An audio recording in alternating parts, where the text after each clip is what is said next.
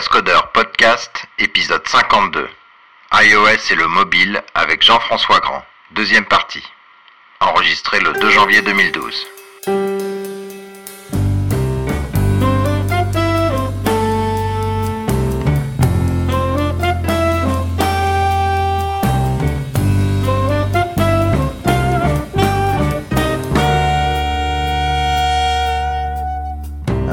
Passer euh, justement là, tu parlais de recettes, on va passer au parce que l'iOS donc il y avait la version 1 avant qui s'appelait pas iOS d'ailleurs, et puis maintenant on, on est à la 5.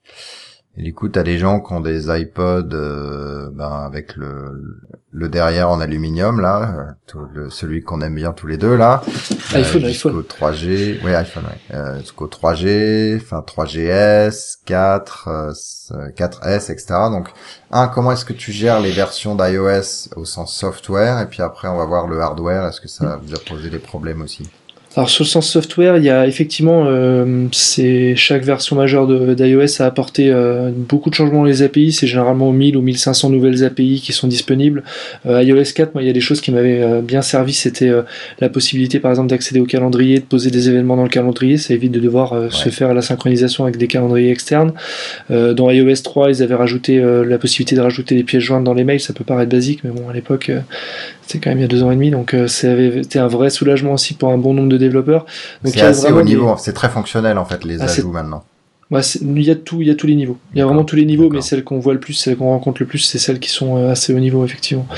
Donc euh, il y a, il y a eu par exemple avec iOS 4 la possibilité d'ouvrir un document et de, de déclarer qu'on s'est fait ouvrir tel type de document et de passer un document d'une application à l'autre. Ouais. Donc ça c'est vraiment des nouveautés qui sont euh, fait, c'est les vraies nouveautés fonctionnelles qui nous permettent de, euh, de, de légitimer qu'on va faire un choix de, SDK ou alors qu'on fera un choix de pas aller sur tel SDK parce qu'on n'aura pas telle fonctionnalité. Donc aujourd'hui, on arrive à- avec nos clients à, à un consensus qui est on supporte iOS 4, iOS 5. Ça permet quand même de couvrir 95% aujourd'hui de la population euh, des, euh, des, des personnes équipées. Sur Android, c'est pareil, hein, c'est de 2 et supérieur et on touche 95%. Donc euh, c'est euh, le choix est assez facile à faire sur, le, sur la version de l'OS. Sur certains cas, euh, bah, Et quand tu gères les deux, tu, tu as moyen de dire si la méthode existe, je fais Mm. des choses. euh, bah, alors, soit si la méthode existe, soit si le framework existe, on peut faire du couplage lâche aussi avec, avec, des, avec des frameworks. Donc on fait un lien WIC Ouais. avec, une, avec une bibliothèque et, et en fait, il, quand il charge l'application au démarrage, une, par exemple une, une nouvelle bibliothèque qui a été intégrée par Apple et qu'on peut, qu'on peut, qu'on peut rajouter dans son application, bah, si elle est disponible uniquement sur iOS 5, on fait un couplage euh, léger. Et dans ce cas-là, quand on démarre sur iOS 4, il demandera pas à ce que cette application, cette API-là soit, présente. Et après, dans le code, au moment où on va appeler la méthode en question, bah, c'est là où il faut faire un test sur la version de, de l'OS, mais c'est quelques lignes de code. D'accord. Après, il faut penser au refactoring également, puisque quand on, quand on supporte plus, par exemple, la version euh, 3 d'iOS, il faut penser à enlever le code là, histoire de pas trop, trop polluer, mais c'est vraiment des cas à la marge. Mhm. Euh, c'est les fonctionnalités, on commence à bien les connaître, et la fragmentation reste quand même euh, moins difficile à gérer sur, euh, sur iOS que sur Android. Ouais, et euh, moi j'avais vu aussi, euh, c'est encore pire au niveau hardware, en tout cas de, enfin de, euh, de ce que j'ai j'ai vu de certains blogs, hein, donc je suis hyper partiel parce que c'est pas vraiment mon domaine euh, de, de prédilection, donc ça se trouve j'ai une vision euh, euh, tordue, on va dire ça, tordue euh, de, des choses, mais le fait que le nombre de hardware, moi il est important, mais il est quand même, on peut le compter sur mettons deux mains. Alors que sur euh, sur Android, évidemment, il y a par définition, hein, il y a il y a beaucoup beaucoup de hardware et qu'en tout cas au début sur Android, c'était euh, vraiment la galère d'essayer de tester euh, parce qu'il y avait des petites différences qui faisaient que bah, ton appli ne marchait pas sur tel euh, tel device et qu'il fallait euh, fallait corriger avec un pouillème de trucs à changer. Bah, au final, c'est vrai que la compatibilité euh, ascendante et descendante est assez bien gérée sur iOS. C'est l'avantage d'avoir euh, en fait un, enfin, un acteur qui fait le hard et le soft. Euh, on a, en plus, ils se battent pas pour faire 50 modèles par an, ils en font un par an, donc euh, enfin deux avec l'iPod Touch. Donc au final, c'est euh, on sait à peu près le gérer, sachant qu'en plus les, les modifications hardware, c'est soit ça nous offre plus de puissance, euh, soit euh, il y a eu, euh, depuis l'accéléromètre, je crois pas qu'il y ait eu grand chose. L'appareil photo existait déjà avant, donc même s'il fait 8 mégapixels aujourd'hui, euh, ça change pas grand chose dans la gestion au niveau du code par rapport à un 4 ou un 3 ou un 5 mégapixels. Mais est-ce que tu, par exemple, euh, je sais pas, moi j'ai une appli de qui fait pseudo scanner. Est-ce que tu peux dire, bah attends, si c'est le vieux, si c'est la vieille caméra, ça va pas vraiment bien marcher, donc je vais décider de de pas le prendre. Ouais, ça tu peux le faire. Ça tu peux le faire assez facilement. D'ailleurs, on s'était posé la question pour des applications de, de déclaration de sinistre chez certains assureurs, et c'est un choix qu'on avait fait. Euh, et d'autres trucs sur le hard. Ouais, si. Après, la grosse différence, c'est iPad versus euh, iPod Touch ou, ou le Ah non, bah, déjà t'as iPod Touch versus euh, un téléphone, parce que là t'as un réseau 3G, donc peut-être que il y a des approches philosophiques différentes hmm. sur les applis, et surtout ah, l'iPad où c'est carrément. Euh, bah, effectivement, par exemple, on va juste traiter le point euh, Edge ou réseau réseau mobile versus versus comment dire réseau réseau Wi-Fi. Euh, il y a certains, certaines applications qu'on réalise sur lesquelles on a des comportements différents selon qu'on est en 3G ou selon qu'on est en Wi-Fi. Par exemple, euh, si on, on scroll sur, euh, sur une liste sur laquelle il y a beaucoup de beaucoup d'informations et à la fin de la liste, sur en Wi-Fi, on sera capable d'aller recharger. Bah, par exemple, si c'est une application de banque, j'ai ton relevé de compte, je t'affiche les 20 premiers, 20 premières, les 20 premières lignes. Dès que tu arrives en bas, hop, je, je, vais te recharger automatiquement si je suis en Wi-Fi et si je suis en 3G, je te demanderai d'appuyer sur le bouton histoire de pas de pas surconsommer. Donc il y a des comportements comme ça qu'on commence à voir poindre. C'est assez local ou à certains pays également sur lesquels la data est pas forcément euh, aussi euh, aussi euh, généreusement offerte par, par nos opérateurs que qu'en France. Et même en France, excuse-moi, mais quand tu es dans le TGV, tu peux oublier ton Ouais, bon après si c'est une erreur, tu peux toujours la rejouer, mais euh, sur, euh, sur la, consommation, euh, on commence à voir des choses comme c'est-à-dire que quand moi quand je dépasse mon 1 giga, ce qui arrive ben, tous les mois, 1 giga de téléchargement, j'ai un débit limité, donc on, on, a des comportements effectivement qui, qui, sont différents selon les modes les modes d'accès. Bon ça c'est assez limité, ça reste vraiment à la marge comme cas. Sinon, les, les autres, l'autre question, l'autre partie de la question sur l'iPad, là, il y a une question qui est plus profonde, qui est finalement, est-ce que je fais une application euh, grossie sur laquelle euh, en fait euh, je mets quand même des, nouveaux graphismes ou est-ce que je revois entièrement l'ergonomie? Il y a une chose qu'on a réussi à faire sur le mobile qui était de, faire entendre raison à nos clients, de dire attention, vous êtes sur un petit écran, il faut afficher uniquement l'information qui est utile dans le contexte dans lequel l'utilisateur va, consommer votre application, c'est-à-dire dans un contexte de mobilité. Euh, et du coup, on a pu faire des sacrifices sur des pans fonctionnels qui avaient plus de sens sur le mobile euh, et qu'on revoit arriver par la petite porte quand on arrive sur l'iPad parce que là, il nous dit attendez, là, on a un écran qui est quand même beaucoup plus grand, donc on peut la mettre l'information. Et du coup, il y a souvent un travail fonctionnel et un travail ergonomique à revoir sur l'iPad euh, qui, de toute façon, en fait, fait qu'on bouge l'application. Et est-ce que euh, du coup, euh, quand on a des applications qui s'appellent universelles, c'est-à-dire qui tournent et sur l'iPad et sur euh, l'iPhone ou l'iPod Touch, est-ce que c'est littéralement deux applications que tu packages en une seule et puis et puis ça? Alors généralement tu pars du même projet pour faire des applications universelles et puis tu as, par exemple des, des fichiers d'interface et des contrôleurs spécifiques. Euh, ou alors tu peux agréger plusieurs contrôleurs ou plusieurs vues euh, que tu auras ton application iPhone dans le même, euh, dans le même, dans le même écran de l'application iPad. Donc c'est plutôt comme ça que ça se passe. Une application universelle, de toute façon, effectivement, c'est un seul projet. Et, et après, il y a aussi une autre chose dans le choix qui dit est-ce que je fais de l'universel, est-ce que je fais une seule application, est-ce que j'en fais une pour l'iPad et une pour l'iPhone? C'est purement des considérations commerciales, à savoir si je vends deux fois le binaire, bah, je fais deux fois plus d'argent que si je le vends qu'une fois. Euh, et pareil pour la, partie commerciale, c'est-à-dire si on fait un lancement euh, d'une application qui existait déjà sur iPhone, sur, euh, sur iPad, avec une application qui est mon application super géniale HD, qui est un binaire séparé, bah, on gagnera en visibilité puisqu'on ne sera pas une mise à jour, mais c'est une nouvelle application sur le store, et du coup, ben, elle apparaît dans les classements des applications récemment ajoutées, etc. Tiens d'ailleurs, historiquement, tu fais pas payer la, vraiment la V2 ou la V3, etc. C'est plutôt, tu as acheté l'appli puis tu l'as entre guillemets à vie. Hmm. C'est ça. Euh, je, dis, je dis pas que c'est imposé par Apple, mais ça a l'air d'être la, la, culture. Euh, Est-ce que euh, tu peux quand même appeler ton truc euh, Toto V2 et puis du coup euh, refaire payer les gens? Est-ce que c'est des, des, gens qui, est-ce que les gens essayent, enfin est-ce que les éditeurs essayent de faire ça un petit peu? Bah, certains le font. Le problème, c'est que les gens qui ont acheté la première n'ont pas envie d'acheter la deuxième, quoi. Donc, il y a quand même quelque chose qui drive les, les, les téléchargements. C'est c'est les notes que mettent les utilisateurs. Donc euh, quand on est faire avec ces utilisateurs, ils nous recommandent, et ils ramènent du monde et, et on continue à vendre l'application. Euh, une application qui a une étoile sur l'App Store, je pense qu'elle se vend pas très bien. Et euh, quelqu'un qui a payé, qui a acheté la première version veut pas avoir une deuxième version à, à retélécharger. Alors il y a un cas d'une application qui a, enfin, il y a quelques cas d'application qui, qui existent en deux versions. C'est principalement pour être capable de gérer avant iOS 4 et après iOS 4 sans trop de, sans trop s'embêter, quoi. C'est-à-dire que les personnes qui ont gardé le vieil iPhone, un vieil iPhone peuvent télécharger l'ancienne version de l'application. Et pour les nouveaux, bah, hop, on a un nouveau, une nouvelle application. C'est le cas par exemple de Mac Forever qui existe en deux versions, une, une ancienne iPhone iPod et une nouvelle iPhone iPod. D'accord. Alors on va passer euh, peut-être à l'interaction avec le, le, reste du SI.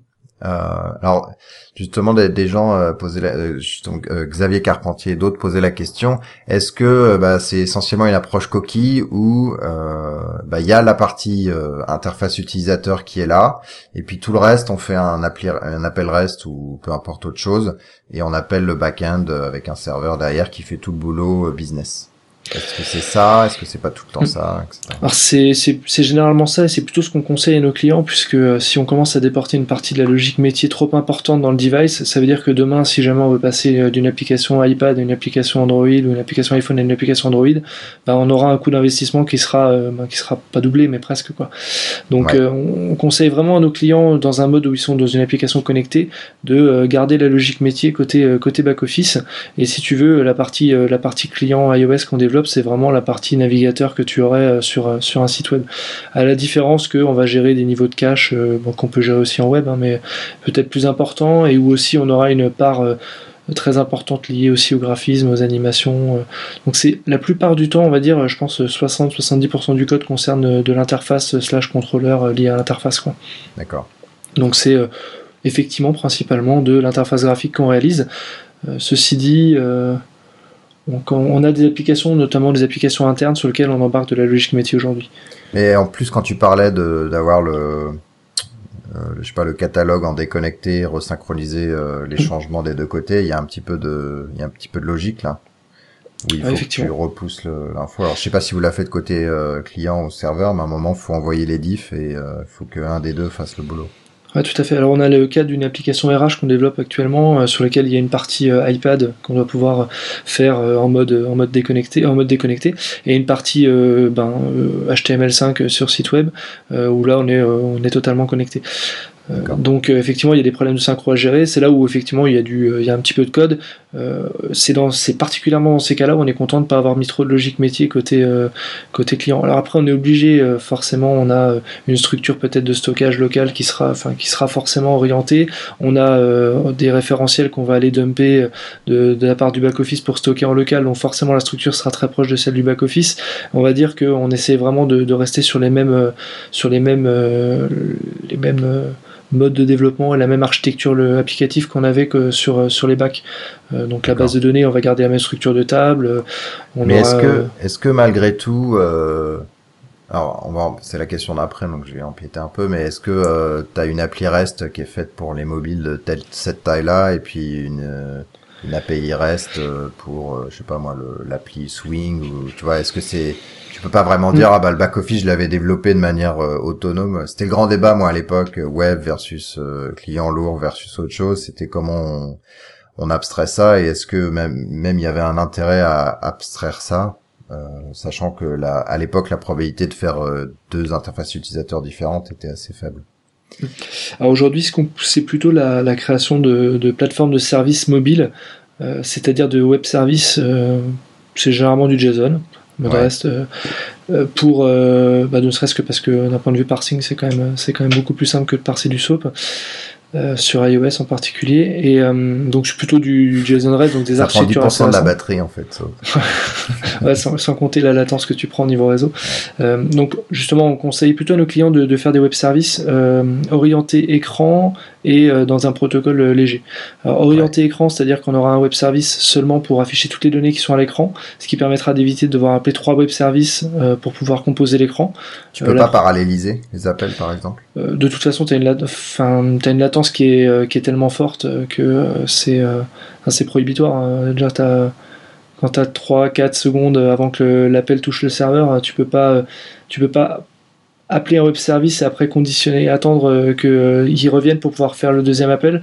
Et ensuite, en parallèle, de toute façon, tu, c'est au niveau, niveau iOS, quand tu es en, pas en Wi-Fi, mais quand tu es en Edge ou en 3G, il paralyse très voire pas du tout les, les appels les appels HTTP. Donc, mais de toute façon, tu as une latence qui, qui fait que il vaut mieux éviter de faire plusieurs appels à, un web service. Et ensuite, les débits euh, que, que, qui sont très faibles aussi en, réseau mobile. tu parlais tout à l'heure du métro, etc. On veut avoir l'enveloppe la plus légère pour avoir le plus de chances qu'elle arrive sur l'iPhone. Donc c'est pour ça qu'on proscrit euh, toutes les grosses enveloppes euh, SOAP, etc. Et pour rester sur des formats vraiment où on a 95% de données utiles, type JSON.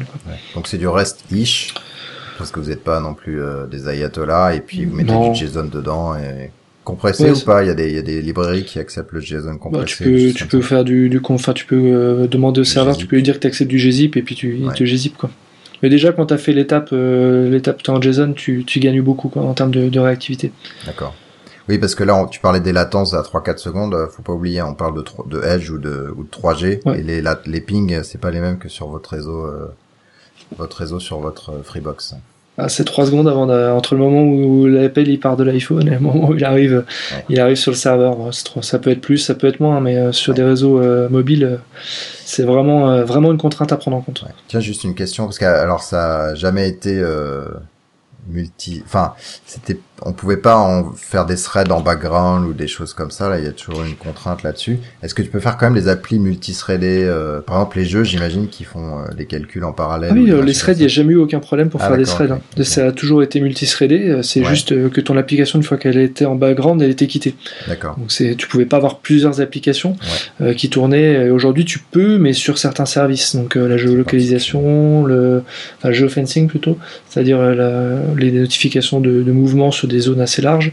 Euh, il y a la musique, enfin il y a certains services comme ça, je crois qu'il y en a 8 euh, qui sont euh, qu'on autorise, donc le réseau ne fait pas partie, hein. c'est-à-dire que c'est coupé. Voilà. et je crois qu'il y a un délai de grâce de 10 minutes qui permet de, terminer ce qu'on avait à faire, mais on peut pas. Ah, donc ton appli, elle, elle peut éventuellement finir de télécharger le machin pendant 8 minutes avant de se faire tuer de manière. Oui, mais bon, faut avoir confiance que ça se termine à temps, quoi. Oui, parce que ça peut, parce que l'OS il peut décider de la tuer quoi qu'il arrive, parce qu'il en a besoin de, pour, pour autre chose. Exactement. Mais de toute façon, c'est pas recommandé de faire du développement, du, du download de background. C'est-à-dire, il finit la tâche en cours et c'est tout quoi. Est-ce que t'as quand même un truc qui dit, euh, euh là, t'as quand même toujours une seconde de grâce pour sauver euh, le truc que le mec est en train d'éditer avant de, de, te faire euh, T'as toute une stack en fait qui t'appelle genre attention je vais quitter, euh, ouh là là on n'a jamais été aussi proche d'être moins loin, je vais vraiment quitter et puis après il quitte quoi. C'est-à-dire que tu passes dans différents états où t'es vivant, où euh, tu commences à, à te mettre en mode idle et après et après t'es en background. Et en background t'as certains services accessibles.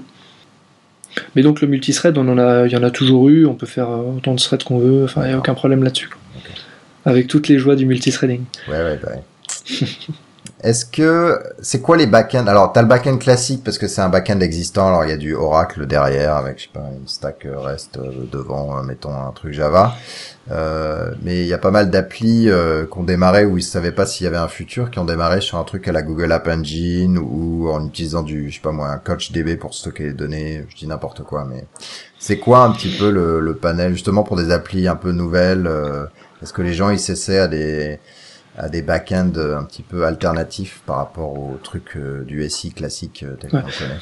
Nous, ce qu'on adore en fait dans des DSI qui ont euh, pas forcément la capacité de nous ouvrir tout de suite leurs portes et sur lequel le projet doit démarrer rapidement et où après on fait une migration, bah, on part sur du Heroku et puis bah, on développe en Rails quoi. Et ça, c'est euh, en termes de productivité, c'est assez, assez important. Euh, un exemple, c'est que le, le service apalooza-store.com, là, donc euh, d'App Store d'entreprise, il est totalement hébergé sur ce type d'infrastructure avec du Amazon qui est du S3 pour stocker, pour stocker la partie binaire. Ça, c'est vraiment c'est du bonheur parce que les, les, développeurs Rails ont à peu près sont mindés à peu près pareil que les, les développeurs iOS, c'est à peu près la même population de personnes, voire parfois c'est les mêmes. Et puis en termes de déploiement, c'est ultra rapide, donc c'est pour le développement mobile sur lequel on a euh, besoin d'avoir une énorme réactivité, où on a euh, parfois dans certains clients on a des itérations d'une journée. Euh, c'est assez, assez important d'avoir un back-end flexible, donc on part plutôt sur ce type d'archi. D'accord. Sinon, à part, donc on a parlé de, de petites librairies pour parser du JSON. Est-ce que tu, est-ce qu'il y a d'autres outils en fait qui facilitent justement la discussion entre iOS et le monde Java? Est-ce que tu as que t'as des mecs qui ont fait des templates JSF pour. Euh, pas des. Ah, je... Non, je déconne. Hein. Ah, je sais. Alors, je sais pas si euh, je, je, je sais pas trop si c'est euh, enfin c'est pas trop répandu en tout cas. Ouais. Euh, là où j'ai là où il y a des petites des petites choses qui existent, c'est par exemple quand on fait une application sur iPhone et Android, euh, bah, notre objet métier, on va l'écrire et puis après il sera converti euh, euh, enfin, notre euh, notre Peugeot il sera converti euh, en Java euh, donc c'est le on va dire c'est c'est un petit script euh, en CEDO qui est script shell tu vois ou en Perl à la rigueur mais euh, c'est pas euh, c'est pas de- du gros outillage il y a des il y a des solutions qui ont fait euh, des, euh, qui permettent d'éviter de développer en Objective C, mais on n'est pas tout à fait sur ce débat-là. Euh, ensuite, la- quand on collabore avec, des, euh, avec, du, avec le monde Java, ça se fait vraiment sur ces interfaces de services-là. D'accord. Donc après, c'est partie sécurité, on va gérer de la même manière qu'on gère un site web classique, donc HTTPS ou alors des, sur des applis internes, on peut faire du, des tunnels SSL. Ouais. Euh, et qu'on peut monter d'ailleurs sur des patterns d'URL, etc. Donc euh, ça c'est assez sympa. Mais sinon, ça reste principalement de l'interfaçage avec des, des plateformes, enfin, des plateformes de services. Quoi. D'accord. Alors on va passer à la catégorie autre euh, avec une tendance interface utilisateur. Euh, donc tu as, commencé à discuter, on parlait d'ergonautes, etc. Donc comment c'est comment est-ce que les développeurs iOS justement approchent euh, l'ex- l'expérience utilisateur au, au sens large? Est-ce que c'est vraiment un truc euh, carrément important, euh, un peu comme les, les, les par exemple, ça a toujours été euh, important sur les projets, en tout cas les projets un peu sérieux. Est-ce que là, l'approche utilisateur, c'est un truc, tu démarres par ça parce que c'est important, etc., etc. Bah, c'est l'une des premières choses qu'on fait là, quand on fait nos cadrages, puisque euh, comme on disait tout à l'heure, on fait un service par écran. Les services étant drivés par les écrans, les écrans faut les connaître et donc faut les avoir à designer un minimum en amont. Donc Ouais. euh, on travaille vraiment avec des ergonomes, mais je dirais que l'ergonome n'a pas le- à lui seul la responsabilité, on va dire, de, de l'ergonomie. Enfin, c'est lui qui la tient, mais par contre tout le monde est responsable. C'est-à-dire que les développeurs, les développeurs mobiles, euh, ça fait partie de leur gène, mais c'est vraiment euh, leur caractéristique principale euh, que d'être pointilleux, que d'être tatillon. Enfin, tu vois, ça doit presque être des euh, euh, pas des mini Steve Jobs en puissance, mais des personnes qui, ont, qui font extrêmement attention aux détails parce que euh, les clients en face font attention aux détails et qu'ensuite c'est les premiers consommateurs des applis mobiles. Donc euh, Ouais. euh, tu, tu dois peut-être le voir toi quand tu utilises une appli euh, qui a un petit bug, un petit truc graphique, tu le vois directement. Euh, nous, ça fait partie des choses euh, quand on recrute un, un développeur mobile ou quand on forme un développeur mobile, c'est euh, d'arriver à, à lui. à lui inculquer ce, ce sens du détail là s'il l'a pas déjà et s'il l'a c'est un vrai atout quoi. D'accord. La souci, le souci du détail, presque de la perfection, parce que euh, bah, c'est des applis sur lesquels la perfection est presque un standard, comme on le disait tout à l'heure. Et du coup, tu passes vachement plus de temps euh, à ça que sur un, un site web. En proportion, tu vois ce que je veux dire? Bah, en tout cas, en tout cas, les développeurs peuvent pas se dédouaner en disant c'est la recette qui le fera. C'est-à-dire que les développeurs font eux-mêmes ce travail-là en amont avant de le livrer. Euh, c'est peut-être pas toujours le cas. Moi, j'ai travaillé sur dans une banque sur un, un gros projet euh, euh, de refonte d'un frontal bancaire qui a duré pendant deux ans. Euh, les développeurs regardaient pas forcément toujours au détail près ou dans des différents cas d'utilisation. Là, c'est on, on demande quand même à avoir une attention plus particulière parce que euh, déjà, principalement, comme on le disait, c'est 60% du temps de développement, donc euh, il faut être à peu près sûr de ce qu'on livre. Et Ouais. ensuite, euh, on va euh, on va vraiment loin dans la partie euh, dans la partie euh, dans la partie graphique ergonomique euh, on implémente des comportements des widgets spécifiques et donc là euh, c'est très important d'avoir euh, d'avoir le souci de, du, de la perfection et du détail et, du coup, ça, c'est un comportement général aux développeurs mobiles. Donc, que ça soit Android, iOS, euh, ou voire HTML5 euh, pour des applis mobiles. Ou Mhm. est-ce qu'il y a vraiment une touche particulière aux gens qui font du iOS? Euh, je je saurais pas dire ceux qui viennent du monde Apple historique euh, ont déjà cette probablement une partie de cette culture là Ouais. c'est-à-dire ceux qui ont déjà développé des applis sur Mac ça fait enfin, ça fait partie des, des choses très importantes ensuite le framework Apple c'est vrai qu'il cadre énormément de choses il définit énormément de comportements donc c'est bien et c'est mal mais euh, ça fait partie des ça fait partie des choses Euh, ensuite euh, on ne regarde pas la techno c'est-à-dire que euh, une appli mobile c'est d'abord euh, un besoin dans un cas d'usage précis Ouais. et c'est ça qu'on doit implémenter euh, ensuite, euh, la perfection, la qualité, enfin, c'est pas quelque chose qu'on fait dans une techno, c'est quelque chose qui doit être toutes les technos. sinon, on ferait pas, on ferait probablement pas d'usine de dev ou de test unitaire. Et puis, euh, je sais pas euh, s'il y a beaucoup de web agencies sur le marché qui, euh, qui se, qui se prennent ces pratiques de développement là euh, en standard dans tout leur développement. Mais c'est plus Ouais, une mais culture. disons, quand j'écris un script bash, tu vois, je fais pas de test unitaire. Quoi. Tu vois, il y c'est a. C'est pas bien. non, moi non plus. Moi non plus. Non, mais enfin, je veux dire, bon là, c'est un peu le, c'est, c'est hyper poussé, mais je veux dire, il y a, euh, à des technos et donc à des communautés, il y a des sensibilités différentes. C'est ça que je voulais dire. Ouais, tout à fait. Mais euh, comme je te disais, euh, les personnes qui viennent du monde Java, c'est quelque chose qui est essentiel et c'est du coup eux vont pousser vers ces choses-là. Et c'est vrai que moi, de ce que j'ai pu voir hein, des développeurs euh, du monde euh, du monde Apple, c'est-à-dire avant même iPhone, du monde Mac, c'est vraiment des personnes qui ont le souci de la qualité, le souci du détail, et souvent, enfin, il faut savoir aussi que c'était un OS Mac OS, ça a toujours été un OS qui s'est vendu sur ces principes-là, donc on peut pas faire une appli qui déroge à ça, c'est pas possible. Donc c'était vraiment la culture dans les gènes, et j'ai travaillé chez quelques éditeurs français qui, qui m'ont aidé à, à, acquérir ça. Euh, et, euh, et, puis quand on a le plaisir à utiliser un système qui, qui vante ces, ces choses-là, quand on développe, c'est vrai que ça devient un standard. Quoi.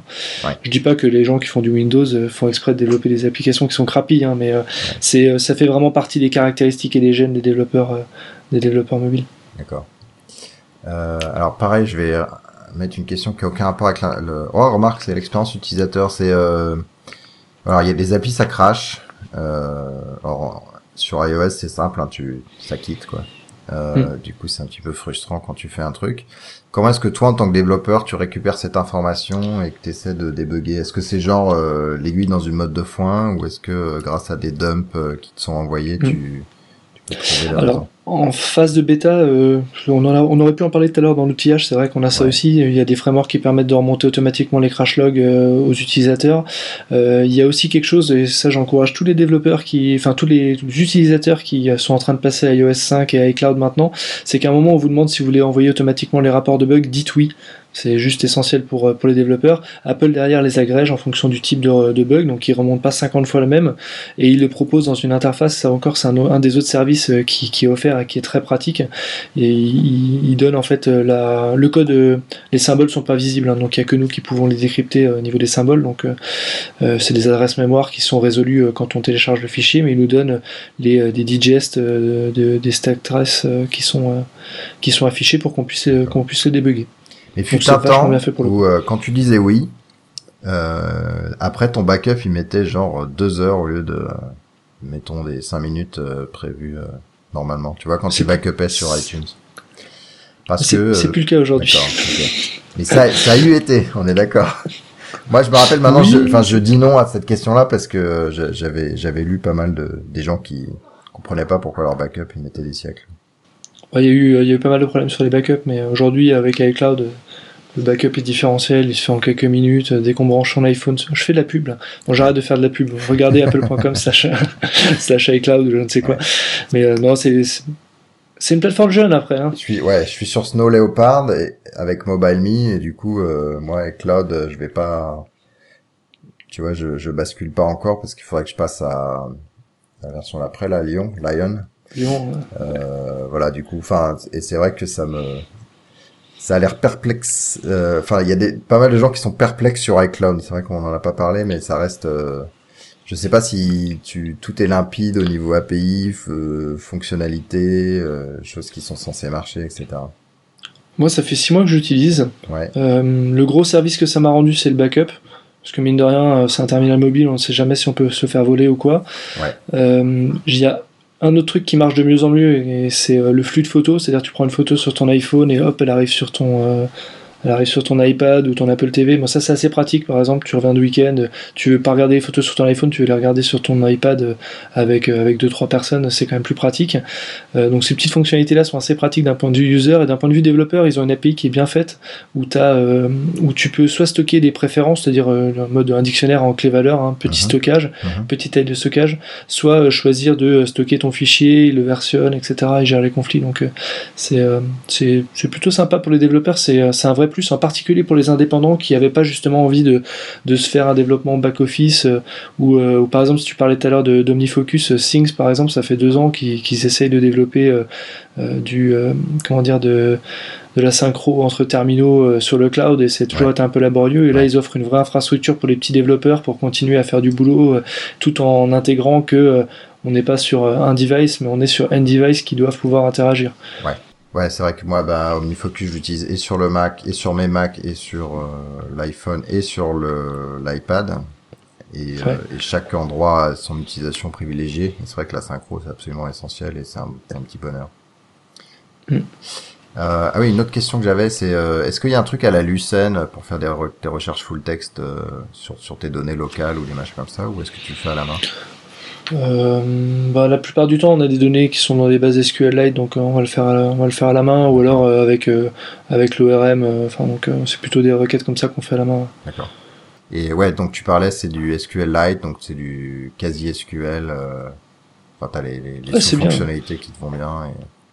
Il y, a, il y a quasiment, enfin il y a tout ce qu'il faut pour être heureux, on va dire. On a fait un, un, cas pour une, on avait un client qui qui avait une base de données Postgre qui a été migré vers MySQL et qui l'utilisait en back-office pour alimenter des, euh, un site web euh, en. C'était du Flash. en fait, euh, on a récupéré la base. On voulait que ce soit en mode déconnecté, donc on a fait un petit script. Enfin, il y a des petits scripts qui existent qui permettent de convertir MySQL en, en SQLite et en fait, ça marche juste nickel, quoi. Donc ça c'est un vrai bonheur aussi quand on veut ben, sortir des parties de données de référentiel pour les réinjecter. ça peut être un bon mode. C'est pas forcément le meilleur, mais ça peut être un bon mode. Bon, on va revenir euh, à l'interface utilisateur. Euh, donc on n'a pas vraiment, euh, enfin on, a croisé le sujet en l'évitant, mais qu'est-ce qu'il faut faire du pur pur HTML5 versus des applis natives C'est quoi le c'est quoi la balance à faire en fonction des des, des, ah, des, grands choix ou des, des, surtout des capacités qu'on a pour faire la, la question est la question est super vaste. Euh, ce qu'on peut dire, c'est qu'en tout cas, HTML5 offre de belles promesses pour pouvoir euh, mutualiser une partie de l'interface utilisateur euh, sur le mobile. J'ai vu plusieurs choses assez intéressantes, on en a fait, on mène des expérimentations. Aujourd'hui, malgré tout, l'expérience utilisateur reste pas encore au niveau de ce qu'on peut avoir en natif et c'est normal. Ça le sera peut-être, peut-être que cette, frontière va se réduire ou euh, va s'atténuer euh, avec le temps. Euh, aujourd'hui, on, on va dire sur des applications internes. Par exemple, toi, tu développes pour ta société une application que tu vas faire utiliser à tes salariés et c'est toi qui leur livre le terminal. tu as une techno à développer, fais-le en natif. ce sera plus facile pour, pour, euh, pour gérer, tu auras une meilleure interface utilisateur, tu favoriseras l'adoption de tes utilisateurs parce que tu leur as euh, fourni euh, juste le meilleur de ce qu'ils pourront avoir en, en expérience utilisateur. Si après tu es dans un mode B2C sur lequel tu dois fournir un, service sur iPhone, Android, Windows, Windows Phone, etc., etc., là la question elle se pose pour pouvoir faire des économies d'échelle, pour éviter de redévelopper X fois. Euh, dans ces cas-là, nous, ce qu'on conseille à nos clients, c'est euh, il y a toujours dans une application des fonctionnalités clés, celles sur lesquelles euh, tu as besoin de convertir ton client, celles sur lesquelles tu as, besoin que ton client il accroche, celles sur lesquelles tu vends, les nouvelles fonctionnalités, tes innovations. Celles-ci, faut surtout pas les, les s'aborder, il faut vraiment offrir la meilleure expérience utilisateur et ça reste du natif. Donc si par exemple tu fais, euh, je sais pas, du crédit, euh, ben faut que ta, ta, simulation et ta souscription de crédit euh, ce soit le process le plus fluide possible et que tu offres la meilleure expérience utilisateur parce que c'est là que tu as envie que tes utilisateurs aillent. Mais par contre, tu as plein d'autres fonctionnalités qui seront ben, sur lesquelles bon, tu es obligé de les mettre parce que c'est du légal ou, ou alors c'est l'affichage de blog ou et là, en fait, tu peux, tu peux te permettre d'avoir une expérience utilisateur qui est un peu moins bonne parce que de toute façon, c'est pas là que tu attends ton client. Donc là-dessus, tu le fais en mode en techno, euh, en techno web, tu l'intègres dans ton appli via une WebView, donc un composant euh, natif qui affiche des pages web, et euh, tu fais ce qui s'appelle une application hybride. D'accord. Et moi, il y a un truc que j'ai remarqué, le quand je sais pas, moi j'ai une appli, mettons Twitter, et quand je clique pour afficher un lien, donc on reste dans l'appli. Euh, mm. Et je trouve que le navigateur est extrêmement plus, beaucoup plus lent que le navigateur Safari natif c'est vrai, c'est vrai. C'est une source de déception d'ailleurs. Euh, alors c'est lié, euh, c'est pas le même moteur en fait JavaScript qui, euh, qui est utilisé derrière. Ça a changé avec iOS 5. Donc aujourd'hui, tu devrais plus sentir ces types de performance, mais c'est vrai que c'est un écueil. Il y a des applis, c'est des trucs hallucinants. C'est genre, ça met une minute et demie, t'en as marre, donc tu retournes à, à Safari et puis. Mm c'est vrai que c'était un gros problème et d'ailleurs les développeurs en ont pas mal souffert. Euh, c'est ce qui a aussi poussé au Open in Safari euh, qu'on trouvait assez régulièrement. Euh, c'est vrai que ça a été un problème. Aujourd'hui, c'est plus le cas. Il y a la nouvelle version, la nouvelle version du WebKit qui intègre la nouvelle version du moteur JavaScript qui a d'abord été livrée sur Safari, puis ensuite sur la WebView. Donc c'était, je crois que c'était quelques versions d'iOS 4 qui ont eu ça, ou la voir la plupart, je crois. Ça a été source de, de nombreux débats sur des mailings et sur des forums. Mais moi, est-ce que des fois vous vous trouvez que les utilisateurs ils veulent pas installer une appli pour une utilisation euh, casual? Moi, par exemple, à chaque fois que les pages jaunes ils me demandent voulez-vous installer l'appli, ça me saoule. Moi, je veux, j'utilise pas très souvent. Je veux leur euh, leur euh, leur site web optimisé HTML5 parce que je pense pas trouver de tu vois des choses intéressantes dans l'appli spécifique page jaune. Est-ce qu'il y a un petit peu un des gens qui poussent un peu comme moi à dire bon bah là euh, j'utilise une fois tous les deux mois votre appli ça m'intéresse pas d'installer une appli juste pour ça quoi non, non, pas trop ce type de ce type de retour. En même temps, on est plutôt de l'autre côté de la barrière. Ouais. Euh, je dirais que dans l'assurance, par exemple, il y, a, il y, a, eu pas mal d'applications qui ont été faites autour de la déclaration de sinistre. Un, sinistre, tu l'as tous les 4 à 7 ans. Ouais. Euh, donc là, l'application naturellement elle est désinstallée et naturellement le service n'est pas est pas utilisé. Donc, euh, donc voilà. Après, Et ils l'ont fait en natif quand même euh, ou- Ouais, ils l'ont fait en natif, oui. Bah, pour pouvoir prendre des photos, c'est mieux quand Oui, même. oui, d'accord. Oui, après, si tu as des coup, besoins, voilà. Si tu as besoin Mm. d'accéder, euh, transférer un fichier d'une appli à une autre, euh, évidemment les photos, euh, la... remarque non, la géologue, tu peux jouer avec euh, du HTML5. La géologue, tu peux, mais euh, le composant natif est tellement facile à mettre en œuvre pour avoir une jolie carte et tout que c'est Ouais. dommage de s'en priver. Quoi. Le développement, c'est quoi deux, deux jours, quoi. Donc c'est c'est tellement pratique de l'avoir et tellement plus euh, l'interface, l'expérience utilisateur est tellement plus sympa. Euh, Si tu n'as qu'à comparer entre Google Maps, euh, l'application plan, et Google Maps en WebView, tu verras une différence assez notable. Euh, Donc, euh, ouais. donc la question, c'était sur la partie euh, sur la partie Nat- client. Est-ce que les clients euh, ouais, natives Ouais, native versus HTML5. quoi. Bon, Aujourd'hui, je crois que la plupart des clients en fait préfèrent garder une appli euh, dans un coin et aller la chercher euh, versus euh, sur le, le premier écran ou le l'écran moins 1 tout, tout à gauche de ton iPhone et faire une recherche pour pour trouver le service. Et c'est vrai qu'après les, édu- les utilisateurs ont été très- pas mal éduqués en tout cas sur iPhone à consommer de l'application et à ce que ce soit l'unique mode. Ouais. Euh, les sites web mobiles, le fait est que finalement il y a y a encore assez peu malheureusement de, de sites web qui sont euh, adaptés au mobile ou qui qui offrent une expérience utilisateur avec euh, HTML5 and Co. euh, qui, soit à la hauteur des applis. Et c'est vrai que du coup, ça, il y a peut-être une petite inertie à vaincre pour arriver à convaincre les gens qu'il y a des choses bien qui se font en web, euh, pour arriver à les faire revenir sur le web et les faire oublier peut-être un peu les applications. Alors attends, tu... ah oui, une autre approche, c'est euh, d'utiliser des euh, entre guillemets des méta frameworks qui eux vont convertir en code natif. euh, donc euh, tu fais un truc, bah Flash c'était un peu ça, c'est un peu la, la même idée, c'est enfin non, je vais je vais enlever le Flash de de, l'é- de l'équation, mais mettons t'as un- une appli à la Titanium ou chose comme ça où tu développes dans cet univers Titanium et eux après ils compilent ou ils même ils créent le code Mm. source équivalent sur iOS, sur Android et sur autre chose pour euh, que toi t'aies codé ton appli une fois et que ça parte euh, vers tous les tous les mobiles. Qu'est-ce que tu penses de ce genre d'outils? Bah, je- j'ai envie de te poser une question aussi. C'est, t'as, t'as dû voir forcément ce type de- d'approche également sur le desktop. Euh, ça fait 20 ans que c'est une arlésienne en fait quelque part sur, le monde du desktop où on dit euh, je build une fois et ça va être fait en natif. Euh, à part du Qt qui, fait ça quand même plutôt pas mal, c'est, des approches qui, qui marchent qui marchent pas bien. Je pense que il y a aussi autre chose, c'est quand on fournit une application native Android, quelqu'un qui achète un Android aujourd'hui ou quelqu'un qui achète un iPhone, encore plus quelqu'un qui achète un Android, il achète un univers, un mode de, enfin, il achète, il achète un package quoi. Et fournir une application qui ressemble à un iPhone sur Android, euh, c'est pas vraiment ce qu'il attend quoi. Ouais. Donc euh, les gens attendent une ergonomie qui soit spécifique, avec les composants spécifiques d'Android et pas un, un bête portage. Et ce qu'il y a, c'est qu'après reprendre un code généré, euh, tu connais ça, c'est c'est quand même pas c'est quand même pas la panacée. Ouais. Ensuite, euh, moi j'en ai vu tourner quelques-uns. Le temps pour générer un Hello World, bah t'as le temps d'aller couler quelques cafés quand même. Donc c'est pas forcément. Ouais, c'est pas pas l'idéal, tu vois. Ouais, c'est vrai, mais il écoute ou pas Non, c'est vrai que c'est pas pire que Maven, mais jusqu'à présent, on arrive à se l'épargner sur mobile, donc. euh, donc, s'il te plaît, ne nous remets pas ça. Non, C'est vraiment. euh, c'est- pour moi, c'est une arlésienne.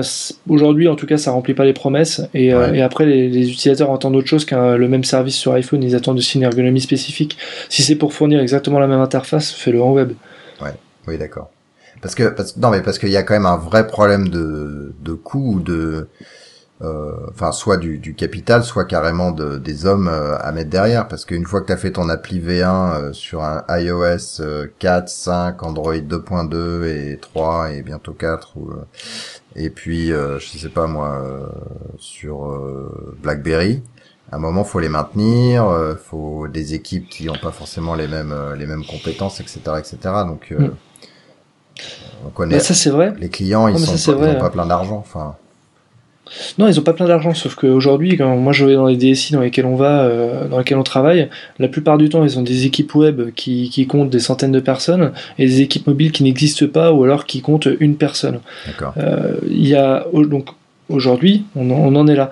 Il faut savoir que d'ici 2-3 ans, la plupart euh, des accès Internet seront via le mobile, que euh, comment dire, on aura, euh, on a des, des mannes en fait euh, de, de, de- d'opportunités à aller euh, à- enfin énormément d'opportunités qui sont amenées par le mobile et, euh, et des nouveaux business qu'on peut faire euh, ou alors faire plus de chiffre d'affaires faire plus de ventes ou faire des meilleures ventes via ce canal là et, et aujourd'hui il faut juste que les, les structures des entreprises pour lesquelles on travaille arrivent à arrivent à se mettre en ordre pour que en ordre de marche pour qu'elles intègrent ces, ces problématiques là pas comme un besoin précis je fais un petit projet aujourd'hui mais comme quelque chose qui va être juste indispensable d'ici 2-3 ans donc ça veut dire euh, créer des structures dans lesquelles on aura des responsables marketing spécifiques pour le mobile qui sauront gérer les communautés et faire en sorte que tu aies les 5 étoiles sur l'App Store, Ouais. euh, ou en tout cas qui sauront utiliser, écouter les utilisateurs, mais aussi euh, les équipes de développement qui sauront euh, gérer les euh, 38 versions qu'il y a eu en 3-4 ans sur iOS, qui sauront euh, développer et maintenir ces applications-là. Quoi. Donc euh, C'est un nouveau métier c'est en fait. Une nouvelle branche. Quoi. c'est euh, un nouveau canal. Ouais. C'est un nouveau canal. Donc euh, on a le téléphone avec des personnes qui sont, euh, on, sait, on sait gérer le canal téléphone, on sait gérer le téléphone, je parle de centre d'appel. hein. Ouais, ouais. On a un canal web euh, qui a été largement euh, développé dans nos DSI. Euh, on a le canal agence aussi, c'est euh, les banquiers, les assureurs. Euh, Aujourd'hui, euh, il faut le canal mobile. Et ça, il a ses spécificités, il a ses compétences, euh, mais on peut développer des synergies entre euh, le web, la téléphonie avec les centres d'appel et, euh, et, le, et le mobile. Donc, il faut pas siloter ces compétences-là. Et ça, ça fait partie de- des prestations d'accompagnement qu'on fait et qu'on mène de plus en plus pour nos clients. Ouais. Des missions de stratégie mobile. Avec des slides et tout. Ouais, c'est là où on lâche un peu Xcode pour faire euh, pour utiliser PowerPoint. Tu vois. Ça. Euh, alors on va, il reste quelques questions. On va partir un peu sur euh, sur le futur. Donc euh, pour euh, il y a un Apple. Alors ça existait déjà en version un peu plus embryonnaire sur sur Android, mais le- la grosse fonctionnalité, en tout cas celle qui est qui est la plus sexy, c'est l'assistant Siri qui est de la reconnaissance vocale plus un service qui est capable de comprendre euh, ce que vous lui avez demandé euh, de manière à peu près naturelle et et de revenir euh, avec avec les résultats. Alors, pour leur petit 1 en français, il marche quand même beaucoup moins bien qu'en anglais. Euh, et sur les fonctionnalités qu'il sait faire, etc. Mais dis- disons que ça dessine un peu le futur de, de l'interaction où euh, on n'est pas obligé de toucher l'écran ou même de regarder le téléphone pour interagir avec euh, avec ce, cet appareil. Est-ce que toi, tu as réfléchi justement à ces interactions vocales et est-ce que tu attends en bavant euh, à l'idée qu'il puisse ouvrir Siri pour que toi, tu puisses avoir de l'interaction euh, vocale euh, dans tes applis? Ouais, bah, c'est clairement aujourd'hui quand on, moi on me demande quel est le téléphone du futur, pour moi c'est celui qu'on voit pas, celui qui est juste enfin celui qu'on a partout tout le temps, mais sans le voir, sans le toucher quoi. C'est-à-dire que tu pourrais le connecter à n'importe quel écran parce qu'on est entouré d'écrans, Ouais. on en a tout le temps partout, et du coup en fait le téléphone serait juste invisible. Et c'est probablement euh, la meilleure interface graphique, euh, c'est celle qu'on voit pas, celle qui est juste naturelle. Euh, ce qu'il y a c'est que ça a été une arlésienne pendant pas mal de temps. Euh, Aujourd'hui, ça commence à être pas mal. Euh, effectivement, tous les services sont pas ouverts en français. Euh, ceci dit, euh, moi, il y a, Mais moi, il me comprend. euh, pas Il y a plein de fois, il comprend rien. Enfin, il- C'est vrai. Ouais. Ouais, faut lui. C'est, c'est, c'est comme ta femme, faut lui parler un petit peu. Hein. faut qu'il apprenne. Non, mais les trucs. les- moi, ce que j'utilise pas mal, c'est réveille-moi à 10h30 le matin. Non, non, je peux pas 10h30 quand même pas, mais réveille-moi à telle heure le matin. Le, Ouais. le- la géologue, par exemple, euh, rappelle-moi d'acheter du pain ou rappelle-moi de faire ci euh, en partant, rappelle-moi de sortir les poubelles en partant de chez moi. Bon, parfois, il me le rappelle un peu trop tard, mais bon. C'est euh, ce type de ce type d'action-là ou, ou même les notes, parce que sur un iPhone, peut-être moins sur un iPad, mais sur un iPhone, c'est quand même pas toujours pratique de noter. Et puis le kit main libre, c'est-à-dire c'est plugué au kit main libre, c'est super pratique. Ouais. Alors peut-être moins pour les Parisiens d'entre nous qui sont dans les transports en commun, mais pour pour ceux qui sont en voiture, à pouvoir dicter un message. euh, et puis aussi pour faire des blagues. Donc si tu as un collègue qui a un iPhone 5, tu peux faire absolument tout. Enfin un iOS 5, tu peux prendre son téléphone à 4S, hein. Tu peux prendre son téléphone, tu peux envoyer un SMS à sa mère, euh, euh, puis je te laisse imaginer tout ce que tu peux faire. Je crois, je crois que si Non, tu mais- les affiches pas euh, sans passer le mot de passe, tu peux, euh, tu, tu ah, peux tu pas peux faire, faire, ça, pas mal de trucs sans le mot de passe. Ah Ah, si, si, tu peux faire pas mal de trucs sans le mot de passe. Ouais. Vas-y, essaye. Ouais, j'essaierai. Moi, euh, j'y comprends rien à ce que je dis, alors ça marche pas. Euh, faut articuler, écoute tes auditeurs et te le diront. c'est ça. non, mais euh, bah, moi, je, moi, j'ai plutôt une bonne expérience. Après, c'est vrai que parfois, il faut euh, surarticuler pour qu'ils comprennent bien. Euh, une fois qu'il a compris qui était ta mère, ton père, ta sœur ou, ta femme aussi, c'est assez, ça devient assez pratique. je pense que c'est quelque chose qu'a mis Apple dans les mains des, des gens. Euh, ils sont en train d'apprendre beaucoup de ce qui se passe actuellement parce que moi je le vois qui s'améliore, euh, qui s'améliore pas mal. Il y a des gens qui jouent avec. Enfin, c'est, euh, ils sont en train d'acquérir une, une base. D'ailleurs, je crois que c'est l'un des rares produits qu'Apple met en bêta aux utilisateurs, au grand public, hein, c'est assez rare. Donc je pense qu'ils ont, ils avaient besoin d'avoir un certain nombre de masses critiques de données pour pouvoir les analyser. en tout cas, en tout cas pour l'instant, je trouve que c'est quand même pas trop mal. Ça remplit certains services, certes les plus limités en Europe, en France qu'aux États-Unis, mm. notamment sur tout ce qui est recherche de points autour. Ouais, restaurant. Et, euh, et, je pense que tout comme euh, l'iPhone quand il arrive dans les mains des utilisateurs, ce sera intéressant que quand les développeurs commenceront à l'avoir euh, dans les mains. C'est-à-dire que si demain tu peux dire, euh, ben, je sais pas, pilote, rappelle-moi, mais sauf que ça le fait dans ton application Things ou, ou quand tu lui dis, je sais pas, envoie un tweet, tweet ceci, ou alors envoie tel message sur mon wall Facebook et qu'il le fait, là ça va commencer à être sympa parce que pour le coup on n'utilisera vraiment plus le téléphone on, utilisera juste, juste le vocal. Et, euh, et s'ils arrivent à faire des API, euh, il semblerait, alors il y a eu des, des offres, des appels, euh, comment dire, ils cherchent des personnes pour, pour développer ce genre de solution. il y a eu des offres d'emploi sur leur site un peu, qui vont un peu dans ce sens ou qui laissent penser qu'ils pourraient aller dans ce sens. je pense que le jour où ils font ça, on aura ce sera, enfin, ce sera un sacré service pour les développeurs et ils vont vraiment créer une forte adhérence avec, euh, avec, euh, avec, le, entre, enfin, avec le téléphone, les utilisateurs. Ouais. Parce que là, pour le coup, c'est un vrai changement d'interface utilisateur, mais là, euh, plus radical qu'on n'a jamais connu dans le monde technologique. Ah, pour moi, c'est nouveau. Enfin, on a eu le, on a eu le, clavier souris qui ont duré pendant 30 ans. on a eu le touch qui est arrivé, qui a bouleversé tout. Je pense que ça a le potentiel pour être le nouveau paradigme d'interface utilisateur. Ouais. Bon, après, c'était dans Star Trek depuis les années 60, mais. Ouais, mais de toute façon, ils ont tout copié sur Star Trek. Et Xerox. Même les portes qui s'ouvrent toutes seules, on les a maintenant. ouais, c'est abusé. Ouais. Et Minority Report aussi. Hein. Et Minority Report. Tant qu'on est dans la référence, euh, c'est incroyable. Ça, euh, ouais, faudrait voir, faudrait voir. T'as as bossé sur des projets de, de réalité augmentée?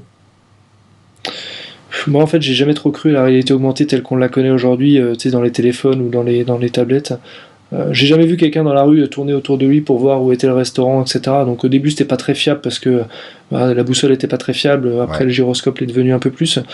Hum, on en a fait quelques-uns. Euh, on a on a regardé les frameworks qui existaient, mais euh, c'est pas aujourd'hui quelque chose moi dans lequel, dans l'état actuel euh, des technologies et dans l'intégration dans un téléphone comme ça l'est fait aujourd'hui, j'y crois pas des masses. Dans des lunettes peut-être, dans des lentilles de contact euh, probablement, dans les lunettes probablement, mais dans les téléphones portables. moi si je peux montrer à mon téléphone quelqu'un et il me dit c'est machin, son prénom, c'est truc, putain, ça serait génial. Hein. Mais t'as vu la, la, présentation de Patty Mess du sixième sens à TED ou à l'USI Ouais. C'est juste incroyable. Ouais, ouais. Ouais, bah, j'ai posé la même question en fait euh, à, à l'USI parce que j'ai eu la chance d'être là-bas. Euh, D'ailleurs, l'USI qui, euh, a, qui, si vous avez des idées de présentation, je crois qu'ils ont ouvert un call for paper. Donc vous allez sur université-du-si.com avec des tirets au milieu, si je me souviens bien, ou .fr. C'est ça. Ouais. Ou alors c'est usievent.com, c'est la nouvelle adresse. D'accord. Et euh, donc si vous avez Uzi Events avec un S. D'accord. UsiEvents.com. Voilà. Donc euh, si vous avez des idées, euh, allez-y. et puis c'est une, ouais, c'est une belle conférence de d'y assister aussi. On apprend, on apprend des choses. C'est pas comme des conférences où on est un peu lassé là pour le coup. Ça, c'est tellement différent des conférences un peu classiques dans lesquelles les techos tournent. Donc c'est intéressant. Ouais, c'est marrant aussi parce que les indépendants ont souvent des, des, sessions assez décalées par rapport à des, à des personnes bah, comme nous hein, dans les boîtes de conseil ou, euh, ou comme, des, euh, comme des éditeurs classiques. Les indépendants, euh, il y avait eu Nicolas Martignol qui avait fait une super session. Bah, vous, votre session était assez sympa, souvent décalée et on est assez, on est assez demandeur sur ce type de session. donc n'hésitez pas. Mm. alors sinon on parle de, bah tu as commencé à répondre en fait, mais on parle de l'Apple TV, on parle de Google TV, donc euh, toi tu es, là en disant bah j'ai un device qui est dans ma poche euh, sur lequel je vais pouvoir projeter des choses euh, sur le, premier écran que je vois. Un autre truc, c'est est-ce que tu crois qu'ils vont essayer de bosser euh, pour pousser ça dans les voitures? Ou euh, tu vois, enfin un truc qui se commande à la voix, un truc où t'as tes applis que tu connais déjà. euh, est-ce que c'est des choses euh, Bah, en fait, ce sera. Je pense que ça viendra euh, bah, avec Google, parce que Google équipe déjà un certain nombre de, de terminaux de ce type, euh, ton Radio Co, euh, et puis c'est quelque chose qui va arriver euh, fatalement, puisque ça commence à devenir un OS euh, très très multi-device euh, Android. Donc euh, ça viendra avec Google, et chez Apple, ça peut venir. euh, ils ont quand même une forte intégration dans la plupart des bagnoles euh, aujourd'hui, et euh, du coup, euh, si demain les API de Siri sont ouvertes, euh, bah, ça posera aucun problème. On pourrait même imaginer une commande au volant qui déclenche euh, Siri euh, pour qu'on lui dise euh, on appuie sur un petit bouton et puis euh, on peut lui parler et on rappuie sur le bouton pour fermer la commande vocale. Ouais. Euh, c'est des choses qui sont complètement envisageables et intégrées via le device. Après, je pense pas que Apple se lance dans un marché de niche pour faire des pare-brises dans lesquels on pourrait voir l'information. Ou je pense que ça restera le, le job de, des, des, des- des sociétés qui font des voitures. Quoi. ouais, Sinon, ils font les voitures, la voiture en entier, quoi. iCar. iCar. Et tu, tu C'est peut-être ça en fait. Ouais, c'est peut-être ça en fait. ouais. Attends, avec tout le cash qu'ils ont, ils peuvent euh, faire un truc. Ouais, ils peuvent racheter pas mal de boîtes américaines. Ils peuvent ça. racheter General Ford, Motors et Ford, je pense. Euh, est-ce que euh, est-ce que tu vois d'autres euh, d'autres endroits où ces ces OS pourraient se projeter?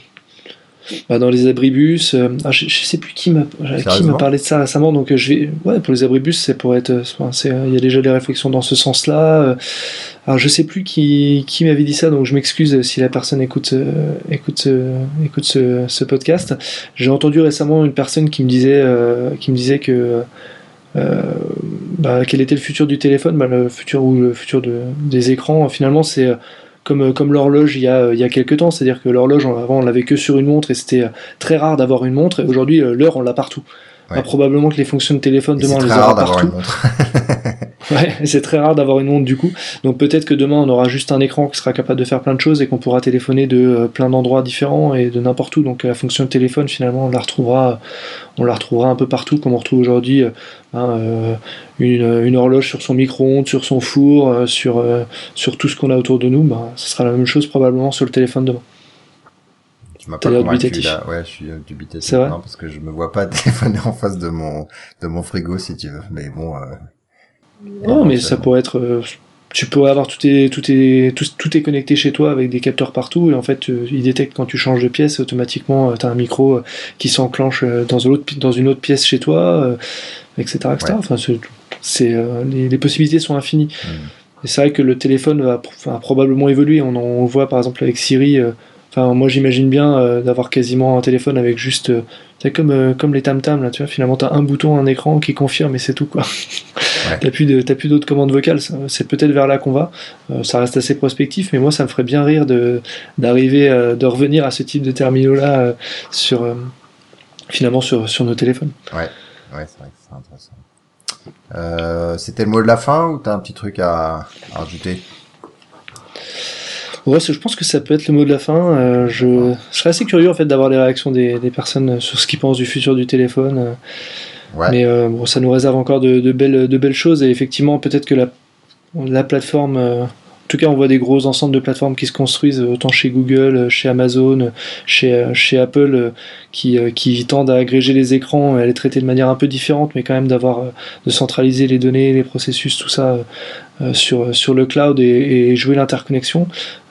Ça va être assez intéressant de voir comment en fait ces mondes-là pourront dialoguer ou pas entre eux, de voir quel cloisonnement ça va, faire, chez, ça va provoquer chez l'utilisateur et le consommateur. Euh, on voit aujourd'hui qu'on a déjà une plus grosse dépendance par rapport à son mobile. Euh, quand on passe d'un iPhone à un Android, on va, devoir racheter des applications. Ouais. Euh, je pense que les, les quelques années à venir vont être assez, euh, vont être assez chaudes sur, euh, sur ces aspects-là. Euh, puis d'un point de vue légal aussi, on le voit aussi pas mal. Donc euh, sur tous les procès qui se font entre eux. Qu'est-ce que t'en penses, toi, des procès? C'est un truc où tu préfères pas trop y penser parce que de toute façon ça te passe au-dessus de la tête ou c'est un truc qui t'embête un peu de, c'est- de- des guéguerres de c'est des guéguerres de clochers. Je pense qu'il y a, euh, enfin Apple a une comment dire une une politique et n'en démord pas. Il y a d'autres entreprises dans d'autres industries qui ont ces mêmes politiques-là et continuent de, de se battre contre ça. À tort ou à raison, c'est pas un débat qui m'intéresse. Euh, Je suis pas sûr que ça tire vers l'innovation. Ouais. Je sais pas en fait. Je j'attends de voir. Je pense que les brevets les plus intéressants, et c'est très intéressant d'ailleurs, il y a pas mal de blogs qui, qui dépiotent ça, c'est les brevets qui n'ont pas encore été exploités. Et on voit beaucoup de choses sur euh, des écrans derrière, euh, enfin, des écrans derrière ton téléphone, ou ce genre de choses qui, qui permettent déjà de te projeter dans ce que pourrait être le futur. Donc allez consulter ces blogs-là qui permettent de, de voir, je crois qu'il y a des sites spécialisés sur les patents composés Apple, Ouais, composés Google et d'autres. si je me souviens bien, un truc comme ça. Ouais, ouais c'est peut-être ça, ouais, et qui permettent de voir, euh, qui permettent de voir en fait toutes les euh, toutes les nouveautés qu'on pourrait euh, voir débarquer un jour dans, dans nos téléphones. Il y en a certains qui sont exploités dix ans après, d'autres qui sont jamais exploités, mais Ouais. c'est toujours une source d'inspiration euh, assez intéressante et, une bonne source de prospective. Cool.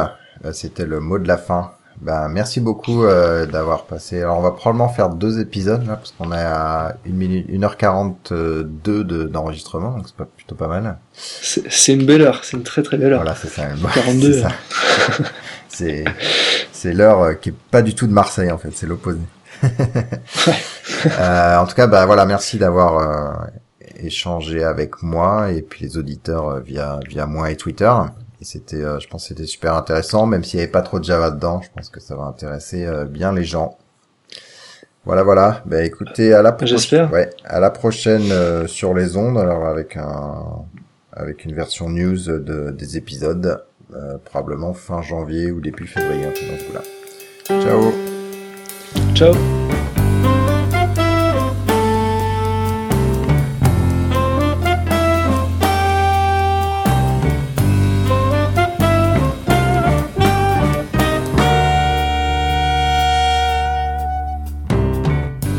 Thème musical est le thème numéro 3, gracieusement offert par podcastem.com. P-O-D-C-A-S-T-T-H-E-M-E-S.com.